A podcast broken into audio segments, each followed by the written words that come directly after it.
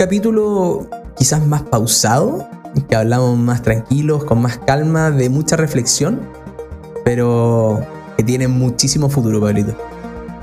Sí, yo creo que partimos como hablando de la punta del iceberg inteligencia artificial, de qué se trata, cuál es la tecnología. Bueno, terminamos hablando ya cosas mucho más profundas en la cajita Pandora, más filosófica, pero sí creo que es valor de qué uno tiene que hacer para aprovecharse de esto y que no sea puro hype. Sí, al final hoy día se habla muchísimo de la inteligencia artificial, pero lo importante, como en todo, es entender la base. Cómo se arma, qué implicancias puede tener, qué está pasando con las mentes más brillantes del mundo alrededor de esto. Y creo que hicimos un tremendo brief eh, para darle el punto de partida a todos los animales eso, para eso estamos. Hicimos un poquito de, la pega que ellos deberían haber hecho y se las dejamos resumidas en un capítulo hermoso de una horita. Eso, para eso estamos, para ayudarlos, en este caso haciendo un resumen, como decís tú, una base, para que después puedan seguir investigando por su cuenta en qué es lo que les gusta, lo que les importa y lo que los puede ayudar del mundo de la inteligencia artificial. Así que los dejamos con el capítulo y esperamos que disfruten. Bienvenidas y bienvenidos a Animales Financieros, el podcast que nos ayuda a manejar mejor el dinero te vamos a ayudar a perderle el miedo, a enfrentarlo y a invertirlo bien. Somos Pablo Riedemann y Francisco Verdugo. Y si te gusta lo que estamos haciendo, mándale este capítulo a todos tus amigos. Con esto partimos un nuevo capítulo. Bienvenidos. Animales.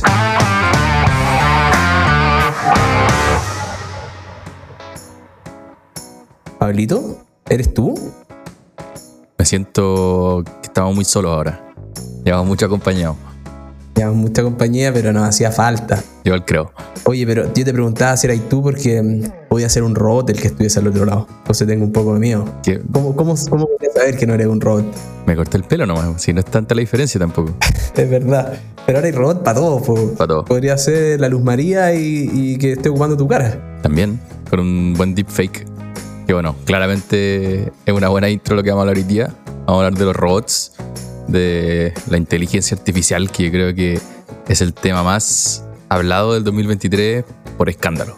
Sí, yo, creo que es mis papás, mi abuelo, no hay persona que no hable de esta cuestión. Mm, yo soy un poco, un poco gil y me cuesta mucho como que meterme estas cosas en la cabeza, entenderla, así que hacer la investigación hicimos para hoy día me tiene un poquito abrumado porque es mucha información, pero me ayudó mucho a entender esta cuestión. Creo que me hubiese encantado hacer este mismo ejercicio eh, con, no sé, con el metaverso, con las cripto y con todo ese mundo.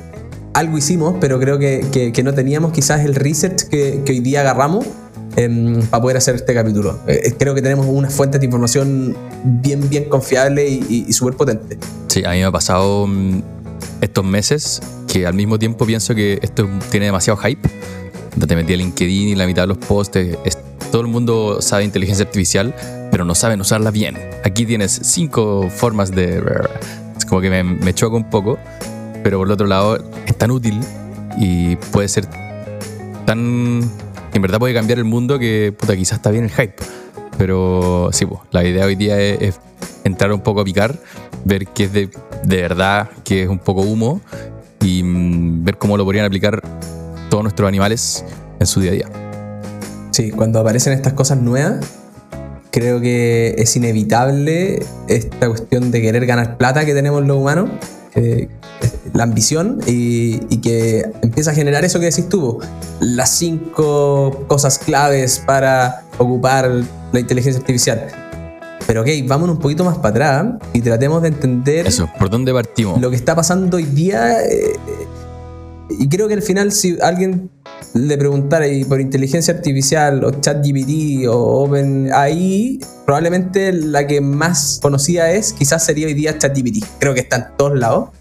Y para mí fue súper interesante, insisto, que soy un poco gil y me cuesta a veces ir entendiendo estas cosas, pero fue súper interesante decir, oye, ChatGPT es una parte de la inteligencia artificial y es esta parte de la inteligencia artificial generativa que se le dice. Eh, entonces, eh, hoy día el mundo podría estar revolucionado. Imagínate qué va a pasar el día que lleguemos como a la inteligencia artificial total, que se le dice que es ya aprendizaje de los robots solos por todos lados y que hagan lo que quieran. Eh, hoy día solamente estamos viendo una parte que es le pasaron un montón de información a un algoritmo, a un modelo, le metieron, creo que eran como 300 billones de palabras y empieza, y empieza a aprender y empieza a armar cosas, pero con este set limitado de cosas. ¿Tú cacháis de un poquito cuál es el origen de esta cuestión? ¿Desde dónde empiezan a hacer esta inteligencia artificial generativa? No. Eh, sí, entiendo un poco cómo funciona. De hecho, les deberíamos dejar el. Vamos a dejar un artículo largo que me recomendó un amigo, Lugo, que es de Wolfram Alpha. El, o sea, Wolfram, que el one que hizo la aplicación de Wolfram Alpha que me acuerdo en la universidad se usa harto porque él calculaba cosas bien choras. Y él explica paso a paso cómo funciona este mundo de, en este caso, los NLP, que es Natural Language Processing, que es lo que estabas mencionando tú, que al final lo único que hace es predecir qué es lo más probable que venga después. Por ejemplo, si lo haces con letra, en el lenguaje humano, generalmente después de la M, lo más probable es que venga una O. Entonces te va a decir MO, MO, MO todo el rato, así que le decís que una M. Después lo hacís con palabras, que es lo más probable que viene, y como decís tú, agarra estas billones de palabras de todos los blogs que hay en internet, los diccionarios, todo lo que se te puede ocurrir, lo enchufa y dice ya, ¿qué es lo más probable que venga ahora? Y bueno, sin tratar de entrar demasiado en, detalle, si es que así eso, no funciona. No solamente predecir qué es lo, lo, más probable que venga después, termina con un texto totalmente aburrido, redundante, que se repite lo mismo todo el rato, y lo que hacen ellos es meterle aleatoriedad se le denomina temperatura en estos modelos, pero tú elegí, no sé, 20% que sea aleatorio y el resto que sea lo más predictivo, y ahí se dieron cuenta que los modelos empezaban a decir cosas interesantes. Y eso es lo que hemos visto explotar en los últimos meses. Pero volviendo a tu pregunta inicial, no tengo idea dónde partió. Cuéntame un poco, por favor. No, pero es que está perfecto. Yo, yo creo que esa es la respuesta que quería. Al final, ahí en la investigación, creo que esta parte se la leía a, a BCA, que son unos canadienses brutales de Reset un poco parte en esta cuestión que fue súper revolucionaria en su momento y hoy día ni siquiera la pensamos porque ya es parte del día a día de meterse a Google, escribir una palabra y lo que decís tú, que te iba recomendando quizás las la, próximas dos letras y te completaba la palabra. Hoy día tú escribís una palabra, de repente te, te, pone un concepto completo. Te tira la frase entera. Eh. Elon Musk y, y, y te, te completa. Elon Musk en la carta que escribió no sé qué cuestión. Porque por tus búsquedas y todo, va como asumiendo qué quieres buscar. Bueno, este es un paso más allá, en el sentido que, ok, vamos metiéndole palabras, pero el avance fue tan impresionante que fue capaz de armar frases que tuvieran sentido. Y al final eso un poquito hoy día te hacía una pregunta a esta cuestión y te termina, termina ocupando muchas fuentes de información que no sabéis si son correctas o no, armándote frases con sentido. Para mí eso es como la gran explicación de cómo funciona esta, esta inteligencia artificial generativa. Está bien, y, creo, y no sé si decía, bueno, me imagino que viene desde antes que gente está armando estos modelos de Big Data, que creo que es otro gran tema que nosotros creo que lo vimos harto cuando estábamos investigando el Silicon. Y la explosión de todo esto, yo creo que tiene harto que ver con los chips también, porque antes no se podía porque simplemente no tenía la capacidad de procesar y ahora, mientras toda esta cuestión sigue mejorando el doble de capacidad cada dos años, la famosa ley de Moore, que descansa en paz el señor Moore hace un par de semanas, eh, ahora se puede. Antes simplemente no se podía. Sí. Eh, y porque, eso te explica también por qué ahora, porque ahora está haciendo todo este boom. Claro, hoy día hay un boom, pero si nos vamos un poquito para atrás, el 2015 entiendo que se funda esta, no sé si es fundación, empresa o qué, que es OpenAI, y que le empezaron a meter plata. Llegó Elon Musk, le puso un poquito de plata, llegó Peter Thiel, le puso plata, incluso Google le puso plata y empiezan a, ok, empecemos a armar una cuestión que le va a ayudar al mundo en este sentido de la inteligencia artificial y que hoy día agarra vuelo con todo, que se convierte en, quizás en la competencia más grande que ha existido eh, para Google, a pesar de que Google al principio empezó metiéndole plata y con una polémica brutal en donde aparece Elon Musk y varias personas más y dicen, oye, hagamos una carta porque esta cuestión se está saliendo de control y si no lo hacemos bien, de alguna manera los humanos podemos perder el control del mundo y, hacer que eh, la inteligencia artificial se tome las elecciones para ganar cosas y haga lo que quiera. Cuando vi esa carta, que primero vi el titular, me quedé mucho tiempo solamente con el titular sin leerla y la leí solamente para este capítulo, dije, ah, estos weones obviamente eh, no han encontrado la manera de ganar más plata o se les fue de las manos y otros va más adelantado que ellos y quieren ponerle freno. Pero después cuando leí la carta, empecé como que igual me dejó como más metido de... puta, Quizás esto realmente se puede salir de control y, y quizás que pase, pues, weón. ¿Cómo- No sé cómo lo ves tú poco. ¿Qué, qué, qué sensaciones te genera? Sí, la carta de hecho lo invitamos, la vamos a dejar ahí en los comentarios del capítulo para que la lean, es cortita. ¿Cuántos serán? ¿3, 4 minutos de lectura? Sí. Eh, la firmaron entre Elon Musk, que eran como, no sé, igual varias gente conocida del, del mundo tech. Y hace co- como comentarios muy sensatos que al final dicen, no cortemos el avance de esto, pero pongamos una pausa de seis meses para poder definir qué es lo que queremos hacer con esta tecnología. Igual va a ser la cancha. Y creo que lo que pasa por detrás es que el crecimiento de esta cuestión es exponencial. Y recién estamos viendo como los primeros saltos el que nos llama la atención. Y si esto sigue creciendo así, bueno, tal como las películas o el libro de Asimov de Yo Robot, puede que haya un momento en el que es muy tarde. Y yendo más al extremo, después salió una carta en el New York Times, no me acuerdo que la escribió, que si es que este, esta carta firmada por más que todo esto es pesimista, esto otro es el extremo pesimista y dice como, si no paramos esto, nos vamos a morir todos. Y sí, Punto. y no sé, creo que ya es demasiado el extremo negativo. Eh, habla de un compadre que, está con su- que tiene su pareja, tiene una hija y hablan de que se ponen a llorar porque su hija va a crecer en un mundo en el que no va a poder tomar decisiones, que al final es peligroso porque es demasiado poderoso toda esta tecnología. Eh, hay un punto, eh, después hay otros que dicen no podemos frenar esto porque el enemigo, hablando de quizás las fuerzas económicas orientales, no va a tomar una pausa y va a seguir desarrollando esto y después nosotros vamos a quedar en inferioridad contra ellos. Entonces, no sé, creo que es, es tan interesante la tecnología que empiezan a salir todos estos problemas de poder que hace sentido discutirlo, pero no estoy en una posición tan negativa como ellos, creo. dijiste muchísimas cosas muy interesantes. Dijiste esta fuerza eh, oriental y creo que para mí el resumen es que no tengo idea qué va a pasar, obviamente, pero es que la, la guerra geopolítica, China, Rusia, Estados Unidos, whatever, se pone cada vez más brígida. Eh, primero veíamos los chips de alta gama, que claro, todos pensamos en, en cosas para los computadores, aplicaciones, cosas así, pero en verdad los chips de alta gama son cruciales para la guerra. Y, y- ¿Y quién los hace? ¿Y quién los hace, cachai? Entonces, quizás estos gallos, estos gallos hoy día no, no- no disparan, pero todos quieren decir, oye, yo tengo el arma más potente y te puedo hacer lo que yo quiera. Y ahí los chips juegan un- una cuestión brutal y la inteligencia artificial también lo hacer. Entonces, por ahí un, un punto súper interesante. Pero el, el dato de quién lo hace es porque lo hacen en Taiwán, que aparte está en el punto medio de esta guerra oriental occidental. Sí, son brígidas la amenaza ahí que va Pasa los aviones. no sé quién, autoridad de gringa, y los chinos dicen que no vaya porque si no esto es una, una ofensa gigante y van igual. Y, ay, es heavy, pero no sé, yo no lo entiendo tanto, pero, pero ahí veo titulares y digo, ¿qué pasará en ese mundo tan de, de otro nivel para mí? Yo no, no- no soy capaz de entenderlo.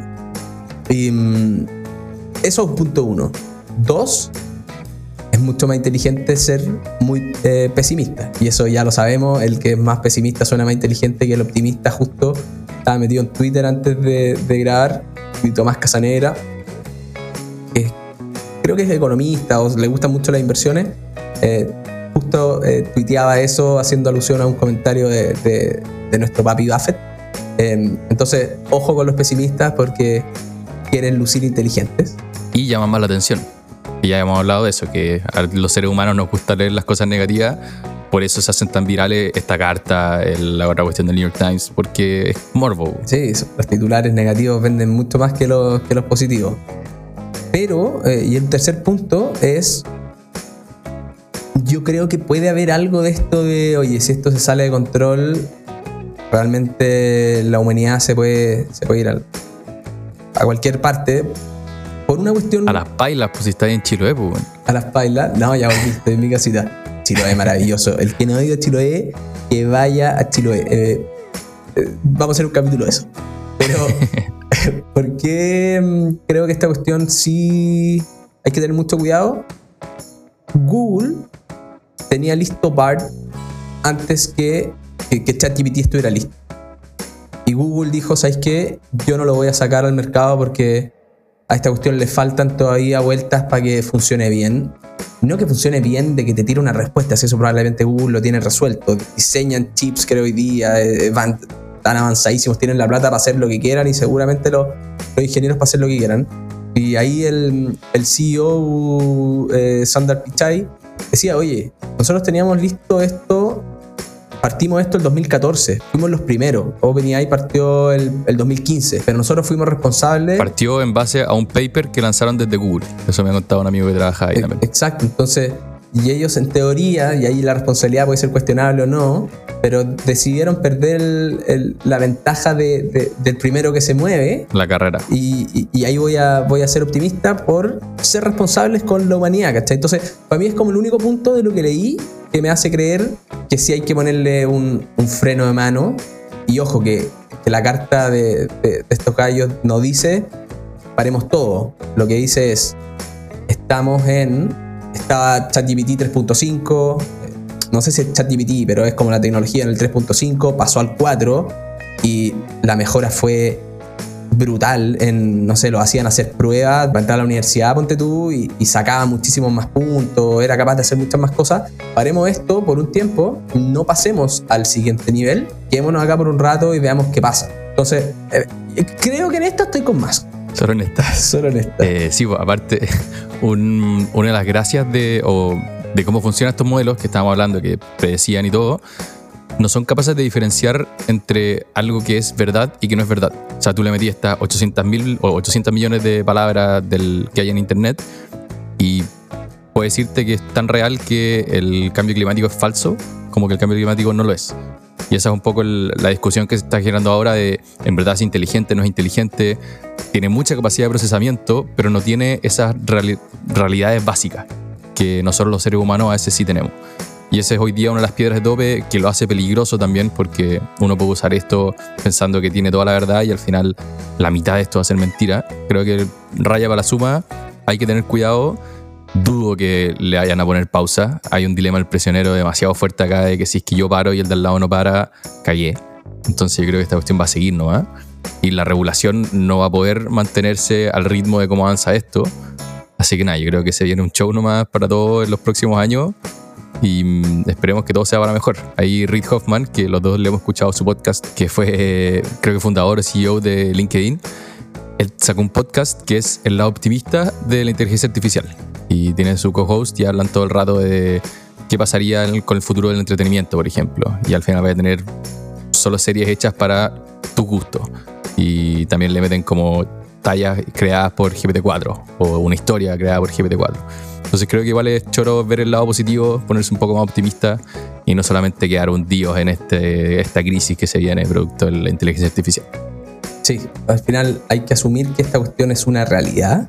Eh, ChatGPT llegó a 100 millones de usuarios en dos meses. Y para que tengamos ahí un punto comparativo, TikTok había batido todos los récords, eh, alcanzando eso mismo en 9, eh, porque Instagram lo había logrado en 30, Spotify lo había logrado en 55 meses. Eh, si no te vas un poquito más para atrás, Uber en 70. Entonces estos gallos lo lograron en dos. Todo el mundo lo está ocupando, ya es parte de la realidad y hay que hacerse cargo, ¿no? Creo que hay un buen punto ahí de ChatGPT o de OpenAI, cómo logró explotar en el lado del producto. Porque, claro, Google tenía su propia versión, habían otros que estaban haciendo cosas parecidas y de la noche a la mañana, en uno o dos meses, o en como lo, que decís tú, que nos demoramos a tener estos millones de usuarios, ChatGPT pasó a ser un verbo. O sea, también existe el como, voy a googlear esto, si voy a usar inteligencia artificial, yo puta, estoy usando ChatGPT para esto, aunque use otra, otra alternativa. Y al final creo que, aparte de ser gratis, que clave va a crecer así de rápido, está demasiado bien hecho en términos de usabilidad. Así una cuenta, haciendo como tres clics, te abre un chat y te dice, ya vos, ¿qué querés saber? Y ahí escribí hasta con falta de ortografía y te empieza a dar respuesta, te empieza a dar respuesta, te empieza a dar respuesta. Y creo que eso es clave. Creo que para fuera incluso de este mundo de inteligencia artificial, la fricción que tiene este producto cuando lo usen, fíjense, porque es maravilloso. La fricción. La Vego va a estar orgullosa de nosotros. Puta, Y 100% Vego, hablando en mi cabeza. sí, yo creo que eso es de lo que más he aprendido el último tiempo y hasta que no lo viví es muy difícil cachar que la usabilidad, la fricción y todo eso es súper importante. Cuando lo viví desde adentro y decir, ¿por qué no están haciendo esto? Te das cuenta que sí, pues, y al final ChatGPT tenía resuelto quizás el tema de crear frases coherentes, sonar como un humano y hacerlo simple es lo que hace que esta cuestión tenga esta adopción tan brutal. Creo que Bill Gates lo comparaba con cuando al final al sistema operativo tú le tenías que escribir código para que te devolviera algo. Obviamente algunos nomás lo podían hacer. Cuando pasa a tener Windows y es mover un mouse y apretar botones eh, hasta que te equivocáis y descubrir la solución. Y eso lo cambia todo. Y ahí también quizás como hablamos de Bill Gates, ahí tiene una carta que también está bien notable, está en español, se la, dejamos en español. Y creo que él es mucho más optimista en el sentido de, oye, esta cuestión va a avanzar rapidísimo, aprovechémosla bien, porque nos puede ayudar a resolver problemas que los humanos no tenemos resueltos. Hay muchas cosas donde se puede ganar plata y las vamos a tocar un poquito más adelante, pero hay dos puntos esenciales que él nombra, que son los que más me llaman la atención, en educación en salud. El mundo gasta mucha plata en salud y mucha de esa ni siquiera es preventiva, es, ok, ya, este gallo está enfermo, bueno, tratemos de que sufra lo menos posible.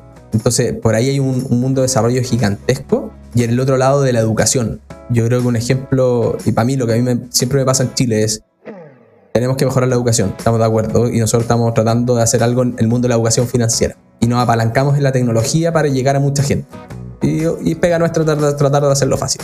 Ok. Pero la gente tiene que ir al colegio y muchas veces no hay tantos profesores buenos para que en todos los colegios de Chile tengamos profesores buenos que le enseñen a los niños a aprender, no memorizar, sino que aprender. Y ahí la inteligencia artificial también puede jugar un rol brutal en la que dejemos quizás de depender de algunos humanos. Obviamente van a tener que haber profes físicos que los ayuden a ocupar la herramienta bien, pero, pero quizás te lo puede cambiar todo. Y para mí es, eh, notable, eh, también es súper esperanzador. Y, me pongo del, lado positivo de, estos problemas que quizás no le veíamos solución, sí los vamos a poder solucionar. Vamos a ir teniendo otros problemas como las pensiones o cosas así, pero, pero estos que, que eran súper complejos, eh, más en países no desarrollados como el nuestro, hay luces. Ojalá que ocupemos bien la herramienta para poder solucionar. La, la, educación creo que es un, es un temazo y, difícil igual porque incluso hoy día en lugares quizás no de escasos recursos, pero con, con más acceso a información, los que primero van a adoptar la tecnología son los alumnos y después va a ser los profes y después va a ser los colegios. O sea, yo ahora que estoy en la universidad de la UCSB haciendo distintas cuestiones, primero para programar, esta cuestión es una maravilla. O sea, yo tenía un código que no me corría, buscaba en Google, Stack Overflow, no lo voy a solucionar, copy-paste el código a ChatGPT, me decía, puta, tiraste mal esta variable, no te la está agarrando. Y una hora de mi, de mi tiempo se me volvió. Después tenía una clase de marketing eh, que estoy compartiendo o estaba compartiendo con gente de 19, 20 años que no tiene muchas ganas de aprender. Entonces tenía una tarea para las 12 y eran las 11.50 y un francés me dijo, puta, no tengo nada, tengo que hacer la tarea. Y le dije, bueno, te ayudo, yo la hice, puta, no, no, es muy compleja. Me dijo, no, tranqui, tranquilo, lo voy a hacer con ChatGPT. Pasan 5 minutos y me dijo, ya estoy listo.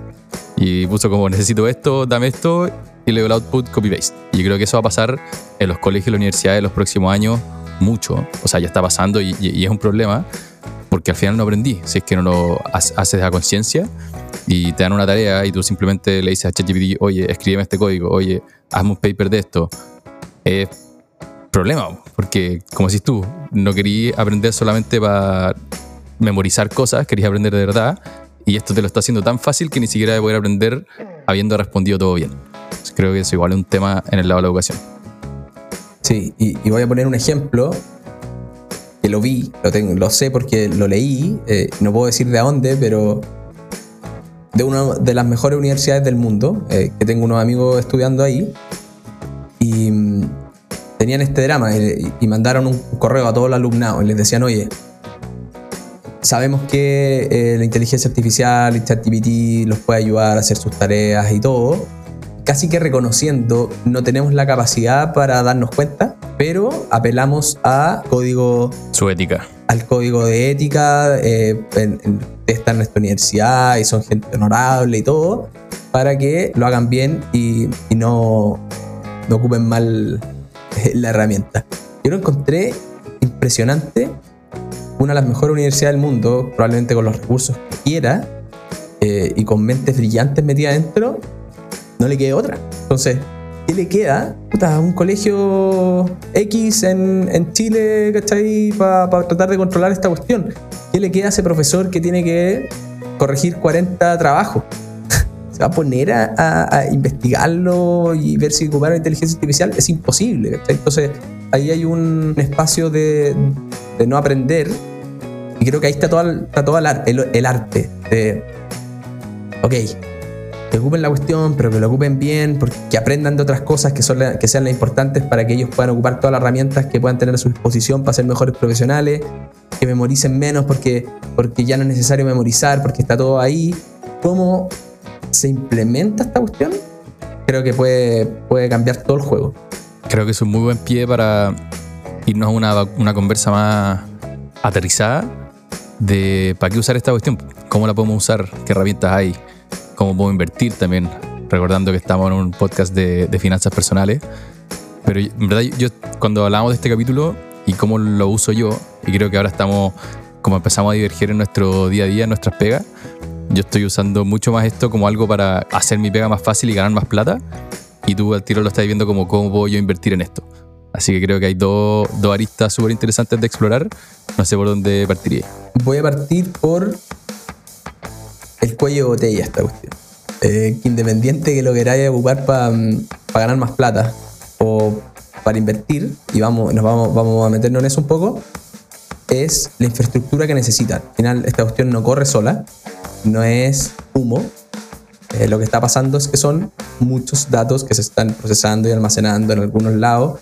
Y eso, para que tengan un número en la cabeza, si Google quisiera replicar lo que tiene ChatGPT, Google ya tiene avances, pero estamos subiendo que Google partiera de cero, tendría que invertir 100 mil millones de dólares en levantar esta infraestructura por una vez. Después obviamente que tiene un costo de mantenimiento, pero 100 mil millones de dólares para levantarlo una vez y después 30 mil millones de dólares para, para que esto funcione eh, eh, anualmente. O sea, que tú pongas una cuestión en el buscador y que te devuelva algo, porque obviamente eso necesita data centers, personas, nube, whatever.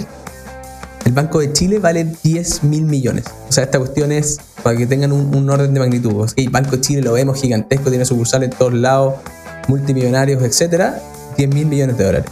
Para que esta cuestión funcione, para que a Google le funcione, 30 mil millones de dólares al año y una inversión inicial de 100 mil millones de dólares. Entonces, la cantidad de chips, de almacenamiento, de data centers es loca. Creo que es inimaginable. Em, entonces, eso después linkeándolo con, con, cómo ganar plata con esta cuestión. Hoy día no, me encantaría tener más tiempo y, o, no dormir para poder eh, ocuparlo. creo que fue un poquito tu camino, quiero tener más tiempo para ver, eh, ganar plata sin ocupar mi, tiempo en, estar todas estas horas eh, trabajando para DBA. Pero tú podrías seguir distintos caminos y podrías decir, oye, yo voy a hacer un modelo de, de datos de alguna manera. Yo voy a hacer eh, Google y voy a hacer BART, o yo voy a hacer Open, OpenAI y voy a hacer ChatGPT, pero te enojo que te va a costar mucha plata. Es un poquito lo que hablaba recién. Creo que ese es un camino y, también podéis seguir el camino de, ok, quiero diseñar o fabricar chips, que es un poquito lo que hace Nvidia, lo que hace Taiwán, lo que hace ASML con las máquinas, etc. Pero ese también es otro camino muy lejano para, para nosotros, humanos a pies, comunes y corrientes, que eh, tenemos nuestro sueldo mensual y, queremos tratar de ganar más plata sin, eh, sin esas grandes barreras de entradas. Eh, ahora, hay otros pasos, que creo que son los que sí podemos ocupar. Yo creo que ahí tú tenéis más información que yo, pero es armar modelos de negocio ocupando la infraestructura que va a dar ChatGPT, Amazon con la nube, Nvidia con los chips y haciendo que esta cuestión sea posible ok, yo agarro los datos y hago un modelo de negocio alrededor de eso. Creo que ahí es donde realmente podemos ganar plata eh, como personas, como, como emprendedores, ocupando esta cuestión de, la inteligencia artificial. Pensé que me iba a dar opciones de inversión, pero al final me diste como el emprendimiento más caro de la historia y después iba el emprendimiento más pequeña. Eso sí, creo que ese, ese lado está muy competitivo. O sea, todos los días hay nuevas compañías que hacen eso. Agarran algo que diga inteligencia artificial lanzan un producto y me imagino que tratan de levantar plata. De hecho, ahí les quería recomendar un, un newsletter que se llama Superhuman. También vamos a dejar todo en la descripción del capítulo. Que todos los días manda tres o cuatro nuevas herramientas que usan inteligencia artificial, un par de tutoriales, cómo hacerlo, cómo usar la inteligencia artificial. Y mm, eso es todos los días. Al compadre le está yendo tan bien que renunció a su pega para solamente dedicarse a esto. Tiene auspiciadores ahí en, el newsletter y crece, no sé, como 100.000, 200.000 personas a la semana. Entonces, sí se puede, pero creo que es demasiado difícil ganar o entrar a un mercado tan competitivo si yo quiero lanzarme con un emprendimiento, creo. Sí, es peludo. Es un poquito. Cuando lo leía o lo, trataba de entender, como que lo hacía un paralelo con, con el mundo blockchain. Eh, ok, se desarrollan protocolos, hay distintas monedas que corren en distintos protocolos. Probablemente hacer una moneda yo es imposible, pero donde realmente está el negocio, creo, es en este, el, el DeFi, eh, la- las finanzas descentralizadas, ocupando los protocolos em, Del blockchain. y la tecnología y, y el blockchain que hay, que hay alrededor. Entonces, y ahí decís, oye, no sé, po, y además con, con la, con la finanza abierta, yo tengo todos los datos y los procesos de esta manera porque ocupo cierta tecnología y te los vendo a ti, banco o compañía de- del retail, para que tú hagas algo. En el mundo de, la inteligencia artificial, el ejemplo que más fácil se me hizo fue, por ejemplo, una compañía como Instacart, que es Creo que Corner Shop le copió el modelo de negocio a Instacart, que Instacart está en Estados Unidos, Corner Shop se lo trajo y lo hizo en Chile, pero exactamente lo mismo. Y ya están ocupando y ocupan la inteligencia artificial desarrollada por un tercero, la enchufan en Instacart. Hagamos el símil que es Corner Shop. Imagínate tú te metieras ahí a Corner Shop y Corner Shop ahora tú le, y tú le voy a decir, oye, no se me ocurre qué cocinar esta semana. Tírame cinco platos. Cinco platos. Ah, qué buena. Ah, ¿y queréis cocinarlo? Estos son los ingredientes. ¿Te los mando a tu casa? Entonces, claro, todavía es... Eso ya, ya- ya existe igual. En, Existe. En, Ellos en lo hacen. Instacart. O sea, me refiero a que, a- claro, que con el GPT-4, que esta cuestión que lanzaron hace un par de semanas, una de las grandes gracias son las integraciones.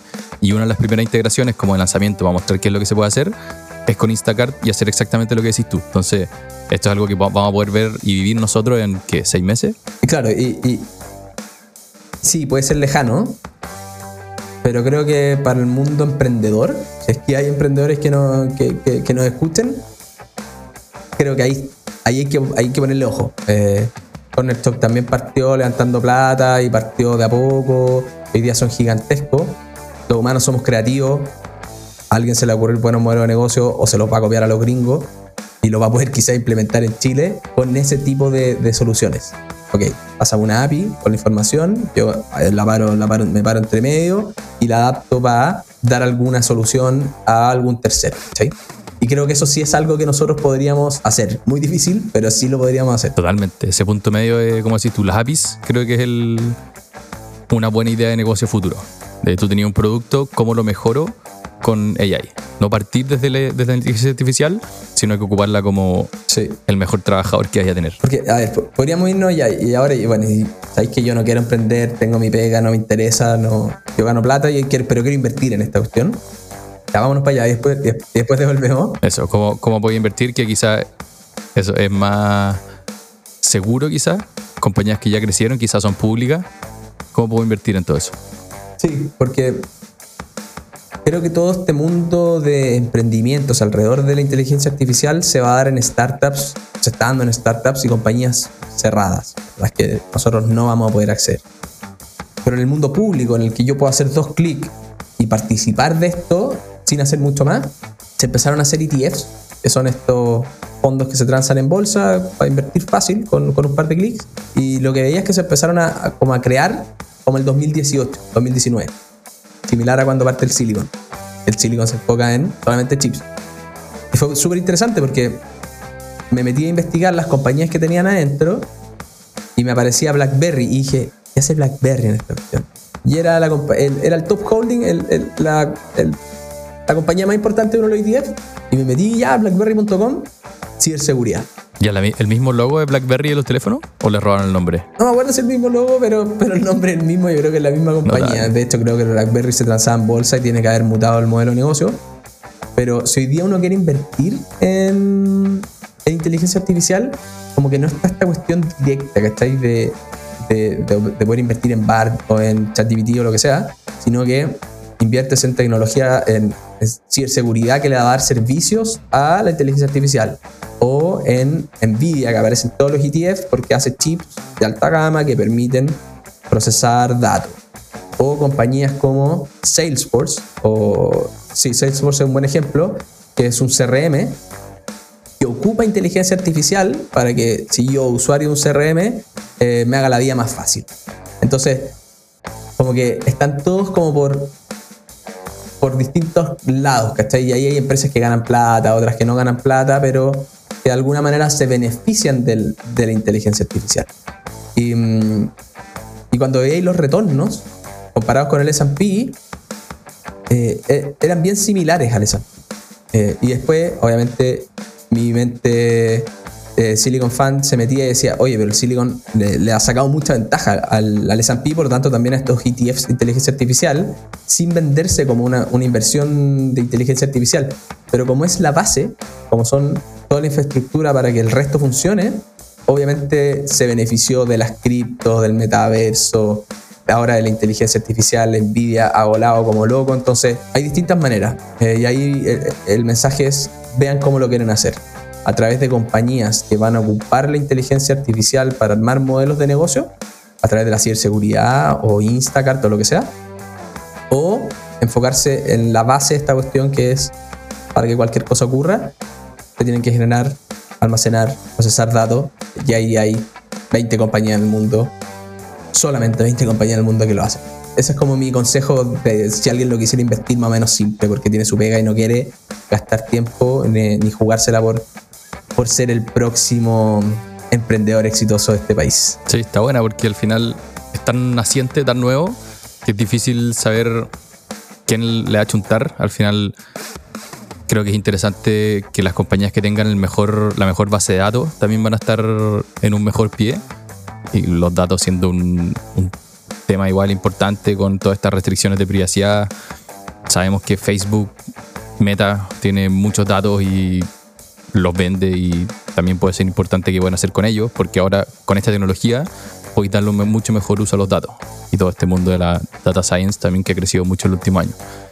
Pero sí, creo que es difícil decir este es el ETF de inteligencia artificial, invierte en esto y si sale más en las noticias te ir bien. Creo que no es el caso.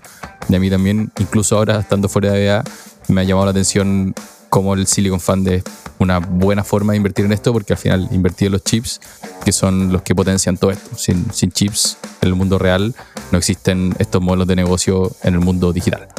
Entonces creo que sí, no, no se me ocurre nada mejor eh, y estar atento, ¿no? Porque van a salir nuevas opciones. Quizá uno puede invertir en early stage de alguna compañía, de alguna forma, pero es más riesgoso. Creo que raya para la suma. No hay, un, no hay el vehículo perfecto, pero hay opciones. Sí, y ahí me quiero agarrarte un punto para pivotear por otro lado de lo que decía. Esta cuestión termina en el mundo real, el mundo físico. Eh, en este mundo físico en el que hay, hay o habemos o lo mismo, muchos preocupados de si la inteligencia artificial nos va a quitar la pega. Y no sé, yo ahí en, las cosas que leía. ¿Ocupa ahí inteligencia artificial en tu pega? Ocupo, pero poco. Como que. Uno no le, no le, no le eh, he dado todo el tiempo como para ver, para aprender a ocuparla bien, para que sea una herramienta. Y las veces que lo he ocupado, como que no me termina de convencer, pero también quizás es un poquito de inercia y de esta cuestión de, ay, si yo, yo, yo le pongo de lo mío, ¿cachai? Y termina más entretenido. Y creo que me faltan horas. Yo siempre voy muy lento, Pablito. Como que termino poniéndome al día y, y, termino haciéndolo bien, creo. Pero al principio me cuestan las partidas, como que me cuesta racionalizarlas, weá. Y si, si, mi cerebro como que no lo entiende bien, no, no me meto, ¿cachai? Eh, pero, pero sí le doy, le doy chance. Sobre todo ahora en los captions que le ponemos a los videos los captions lo hace inteligencia artificial de, de, la aplicación nomás, pues y te tira ahí una propuesta. A veces te tira. Y no ahorra horas. Horas. Es buen punto porque quizás lo ocupo más de, la que me doy, de lo que me doy cuenta, pero sí lo ocupo. Claro, porque está metida en productos que estáis ocupando. Pero te preguntaba porque cuando habláis de cómo nos va a afectar nosotros en las pegas, creo que hay un buen componente de qué tanto las va a incluir en tu forma de trabajar. Y obviamente yo también en un principio escéptico o no me gusta el, output, pero al final lo que estoy tratando de hacer es cada vez que empiezo una pega o empiezo a hacer algo, es partir por alguna herramienta de inteligencia artificial. Y ahora, por ejemplo, que estoy escribiendo con Rankia, lo primero que, bueno, para escribir en verdad es, un golazo. Eh, parto, tiro el, punteo ahí, me tira un blog post horrible, muy mal escrito, con pifia y todo, pero nunca tuve la página en blanco. Y la página en blanco todos sabemos que para, los que tenemos que escribir algo es muy dura de solucionar. Y esto, listo, te saca esa primera barrera. Eh, ahora cuando tenemos que subir las fotos de los capítulos, bueno, creo que para cualquier pega más creativa, esta cuestión es game changer. Y ahora, bueno, antes ocupaba DALI, ahora me cambié a mi Journey porque encontré que las fotos estaban mejores. Y puta, creo que le subo un pelo un poco al podcast tener fotos hechas específicamente para nosotros, en vez de estar buscando estas fotos de stock que todo el mundo la usa, que son todas iguales. Bueno, ahora van a estar todos ocupando las de inteligencia artificial, pero por lo menos son tú la el estilo que queráis. Puede ser una foto, puede ser un dibujo, puede ser una acuarela, lo que queráis. Entonces creo que para mí por lo menos el, primer cambio importante fue cambia tu chip de partir por inteligencia, artificial y después la moldáis según lo que tú necesites. Este lo... Yo sabía que algo estaba ahí haciendo, pero Pablito está haciendo las fotos eh, de estos capítulos y la han quedado buenas. Yo decía, como que tienen una onda media rockera, así. No sé cuál será tu prompt para sacarlo, pero pero, pero buena ayuda le pediste ahí a, los amigos de inteligencia artificial porque las fotitos, al menos a mí, me gustan un montón. Hay que aprovechar mientras todo sea, sea más o menos gratis igual. Creo que aquí a cinco años más todo esto va a ser mucho más pagado de lo que hoy día. Claro, de todas maneras. Em, y ahí quizás llevarlo al mundo ya al, al, mundo laboral quizás más, más completo. Al final son estudios y valen lo que vale un estudio porque el estudio le mete variables que funcionan, no funcionan, son estimaciones. Pero ellos estimaban al final que, y este es de Goldman Sachs, que como el 18% de la fuerza laboral o, de las pegas se podrían reemplazar. Pero, con un gran pero, que eh, cuando ha pasado esto en la historia, los humanos salimos quizás del status quo, eh, aprendemos algo nuevo, nos adaptamos y ese reemplazo termina Em, encontrando pega en otra cosa, que además es más productiva eh, y dado esta productividad termina siendo que la torta, eh, la riqueza del mundo, sea más grande. Y yo sé que aquí algunos van a llegar y van a decir, puta sí, pero se la van a ganar los mismos de siempre, los ricos, la desigualdad, qué sé yo. Y es verdad que en las últimas décadas la automatización quizás ha aumentado algunas brechas de desigualdad, pero si uno ve la torta como un todo, Factness, léanselo, brutal. Ha crecido. Estamos todos mejor. Es lo que ha pasado con, todo tipo de tecnología. Al final, desde la imprenta, permitió que todo el mundo tenga más acceso a los libros. El internet permitió que todos estemos conectados y podamos acceder a mano de obra en cualquier lado del mundo. Y, y esto es un paso más, yo creo. Y en el punto que decís tú de cómo te va a afectar a ti en tu pega. Puede que tu pega quede obsoleta. De hecho, creo que siempre sacan estos como ranking de cuáles son las pegas de más riesgo y todo esto. Pero si yo fuera un colegio hoy día y les tuviera que decir prepárate para el mundo laboral futuro, es muy probable que la pega que ellos vayan a tener hoy día no existe. Entonces, a esta gente, y quizás remontándonos al capítulo que vaya a vivir 100 años, que tenemos que buscar el número, pero también lo vamos a dejar citado en, en las notas del episodio, vaya a tener que durante tu carrera estar aprendiendo nuevas cosas, quizá ponerte una pausa, como hablábamos ahí, para estudiar y trabajar en algo nuevo. Y eso creo que es importante abrir la cabeza de que va a ser parte de nuestra vida laboral. No, probablemente no vamos a trabajar en lo mismo y estas nuevas tecnologías nos van a obligar a estudiar algo nuevo, aprender algo nuevo y trabajar en algo nuevo. nuevo y trabajar en algo nuevo. Así que, animales, ahorren, ahorren porque van a tener que parar, van a tener que aprender algo nuevo o los van a echar o ustedes van a parar. Eh, ya eso es, incierto. O sea, les va a convenir. Claro, les va a convenir, además porque van a, probablemente van a ganar más plata aprendiendo esta nueva habilidad, pero van a tener que parar a aprender algo nuevo y, para, hacerlo necesitan plata, para poder parar tranquilo y, no volverse loco porque si no, no te va a hallar el tiempo para poder hacerlo. Y ahí en el grafiquito que, que tiraba Goldman eh, decía, bueno, los países más eh, desarrollados van a sufrir más que los emergentes porque los emergentes tienen más pegas que son manuales, ¿cachai? No sé, bo, eh, pegas quizás de construcción o cosas así, porque todavía están construyendo ciudades, etcétera. Y me llamó la atención, y, y ponían por país cuánto va a ser el reemplazo de eh, la fuerza laboral. Y me llamó la atención que de los emergentes, Chile estaba en la parte más desarrollada. Ponte tú decía que en India el reemplazo de la fuerza laboral va a ser cercano al 10%, porque India todavía es muy emergente. Y por el otro lado, Hong Kong, que lo pone como ultra desarrollado, casi que el reemplazo va a ser de cercano a 30%. Chilito ahí en el 25%. Y lo encontré hey, porque yo también siento que, o sea, somos un país emergente, pero, pero no sé qué miran, o no sé cómo. Más cercano a Hong Kong. Claro, cómo se miden estas cosas, Eh. pero que siempre en estos rankings, ahora, aparecemos como un país pseudo bien posicionado, con muchos problemas, pero eh, pseudo bien posicionado. Es un buen punto, quizá para cerrar, aterrizando un poco, antes de irnos a las reglas del juego, y más que recomendarles cómo ocupen esta herramienta o esta otra herramienta, bueno, ChatGPT creo que es la, la base. El newsletter que les hablé, Superhuman, síganlo es gratis y les va a dar todos los días herramientas que pueden usar. Y lo otro que yo también sigo para nutrirme de ideas es Product Hunt, que es otro newsletter diario que al final cuando tú tenías un emprendimiento tecnológico, tu meta es que aparezcáis en ese ranking, que es un ranking diario que dicen estas son las nuevas cosas que están pasando en el mundo de tecnología y ahora la mitad de esas cuestiones o más son de inteligencia artificial. Entonces ahí les recomiendo que se suscriban a esos dos y lo revisen un par de días y digan como, ah, mira, esto me puede ayudar o no, esto no. Y puede ser, no sé, que te ayude a ordenar tu código, a pagarle a tu gente o no sé, creo que es tan amplio el, el abanico de las cosas que uno puede hacer que es mejor tener una buena fuente de ideas.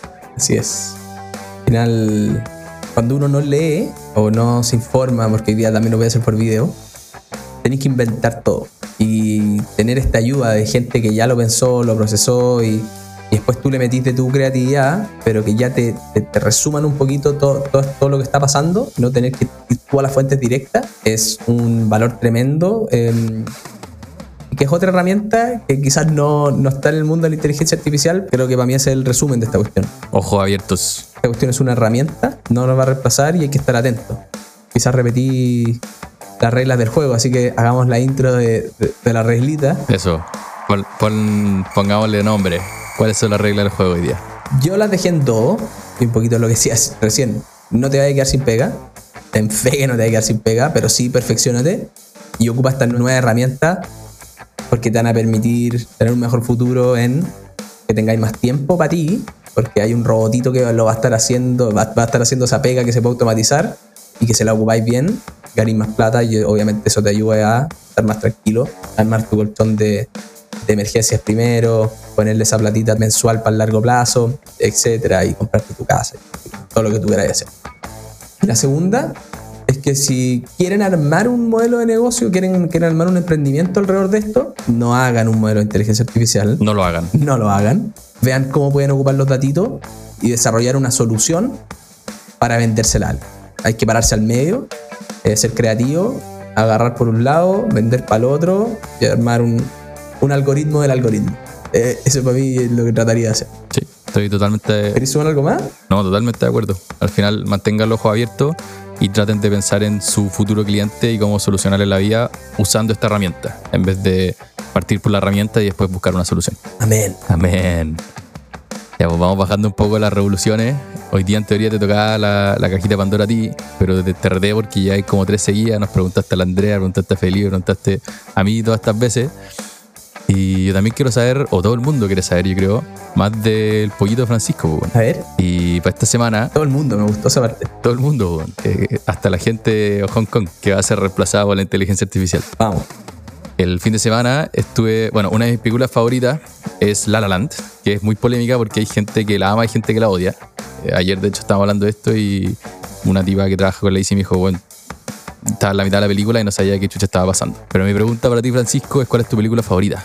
Pregunta básica pero importante de cada persona. Uf, durísima. Sí, yo creo que habla mucho a las personas, pero yo soy como que no tengo tanta cultura ni musical, escucho de todo. eh, no tengo tanta cultura de, de, de- de película, pero te voy a dar un, un par de favoritas. Eh, Slam Dog eh, Millionaire, Buena, la encontré brutal. muy buena. Me, me encantó, me encantó como puta, que te muestran la realidad de un país tan pobre y lo que tiene que vivir muchas personas en el día a día para subsistir, weón. Eh, y, y ahí como lo afortunado que, que uno es y lo que decíamos en el capítulo anterior. Uno siempre cree que el pasto al lado es más verde y la verdad que no siempre es así. Y aquí aparece, yo vivo al frente de una, de una iglesia y aparece ahí, están haciendo barra con la campana. Esa es una.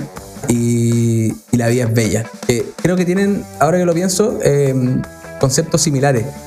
Sé que son historias de, sufrimiento, pero que tienen esta cuestión de, bueno, soy un afortunado, tengo que meterle con todo y reírme todos los días porque vivo en el mejor de los mundos que podría vivir. Así que creo que, creo que por ahí, mira, interesante ejercicio. Buena, buenas películas. Y, y- y es verdad que tiene, tiene ese hilo conductor de. Puta, acuérdate que tú eres muy afortunado de lo que estás viviendo, porque, claro, la gente en India, mucha gente es muy pobre. Y en la vida es bella también es, es extremo. O sea, todo ese periodo, uno de repente tiene que revisitarlo porque parece que no fuera, no hubiese sido verdad. Y te trae como al mundo de agradece lo que he tenido hoy día. ¿Fuiste allí a campos de concentración? Sí, fuimos a Dachau cuando yo estaba en el colegio. Y uno es chico y no lo entiende, pero en verdad es gay. Es el que está en, en, en Múnich, en München, como que uno le, como le queráis decir. ¿o Sí, no? efectivamente es el que está en Múnich. Con la Luli fuimos hace, mm, no sé, seis meses yo creo. Claro, ya fui más grande. Uf, Salís con una carga emocional así brutal, brutal, brutal. Creo que es, quizás es funable lo que voy a decir, pero es una tremenda experiencia eh, de decir, oye, esta weá pasó en verdad, no es una película. Puta, de nuevo, qué afortunado soy. Así que nada, afortunadísimos, vayan, aprovechen la inteligencia artificial, sean felices, pásenlo bien, compártanle este capítulo a todos los que hablan de inteligencia artificial y no cachan de dónde apareció, eh, cuánta plata hay que gastar para mantenerla, los modelos de negocio que se pueden hacer, cómo se puede invertir. Para mí fue un desafío eh, porque no sabía mucho esta cuestión eh, y fue, fue, fue tremendo eh, investigarlo, ya tener la base para seguir aprendiendo esta cuestión. Voy a seguir tus, newsletters, no voy a poder leerlos todos, pero voy a tratar de leer algunos. De repente nomás. Pero eso es el punto de entrada. Una vez que ya así, así como la pega inicial, escucháis un podcast, leí un par de artículos, después podéis ver todo el resto que está pasando mucho más metido y como que lo entendí mejor. Abróchate las zapatillas. Aróchate la zapatilla y el resto llega solo. Ya, pues muchas gracias a todos por acompañarnos. Esperamos que se hayan entretenido, que hayan aprendido, como dice Francisco. Acuérdense de que si les gusta lo que estamos haciendo, cuéntenle a sus amigos, manden el capítulo, síganos. Bueno, ya me imagino que nos siguen. Si no, síganos. Somos Pablo Riedemann, Francisco Verdugo, acá en la producción y locución. Y en la edición, el tremendo Rodrigo Rorris Aguilar haciendo magia para que sonemos bonito. Y nos vemos la próxima semana. Animales.